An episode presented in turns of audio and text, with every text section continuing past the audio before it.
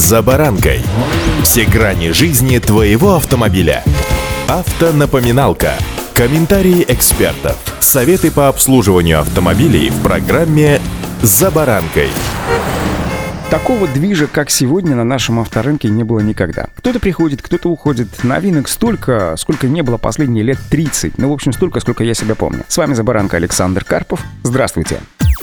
Автоновинки.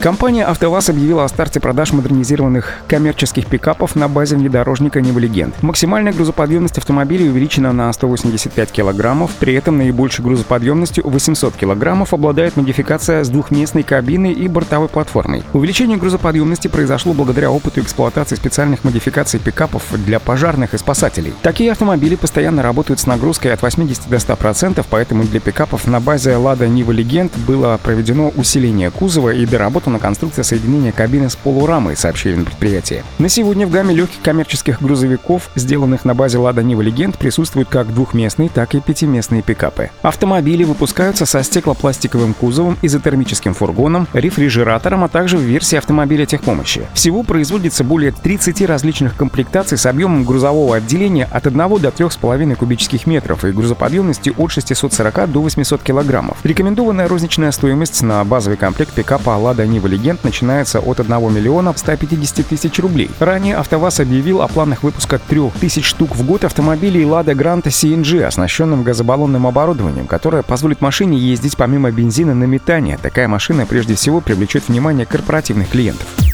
Автоновинки. Специалисты научно-технического центра КАМАЗ начали работы по реализации проекта беспилотных логистических коридоров. В рамках данной программы на федеральной трассе М11 Нева будут тестироваться беспилотные грузовики. На КАМАЗе отметили, что несмотря на санкции, завод продолжает работу в высокотехнологичных отраслях для реализации стратегических проектов обеспечения технологического суверенитета России. В конце прошлого года по трассе проехали автомобили КАМАЗ-54-901 и КАМАЗ-54-907. Было отсканировано полотно дороги. Сейчас идут работы по созданию созданию ее высокоточной цифровой карты. Специалисты компании пояснили, что это обеспечит безопасное движение автомобилей и роботов, а также позволит им иметь полную информацию об инфраструктурных объектах на дороге. Все это в совокупности даст беспилотному грузовому автомобилю возможность правильно планировать свои действия на дороге при совершении различных маневров. Ранее КАМАЗ сообщил, что совместно со специалистами Бауманки разработали тяжелый самосвал КАМАЗ-6559 или Юпитер-30, предназначенный для карьерных работ в автономном режиме. Беспилотник оснащен КАМАЗовским двигателем, рабочим объемом 11,9 литров, который работает в паре с генератором. Полный привод осуществлен благодаря применению в самосвале двух тяговых электродвигателей. Так что нечего сетовать, что в автомобилестроении России все плохо. Все еще только начинается.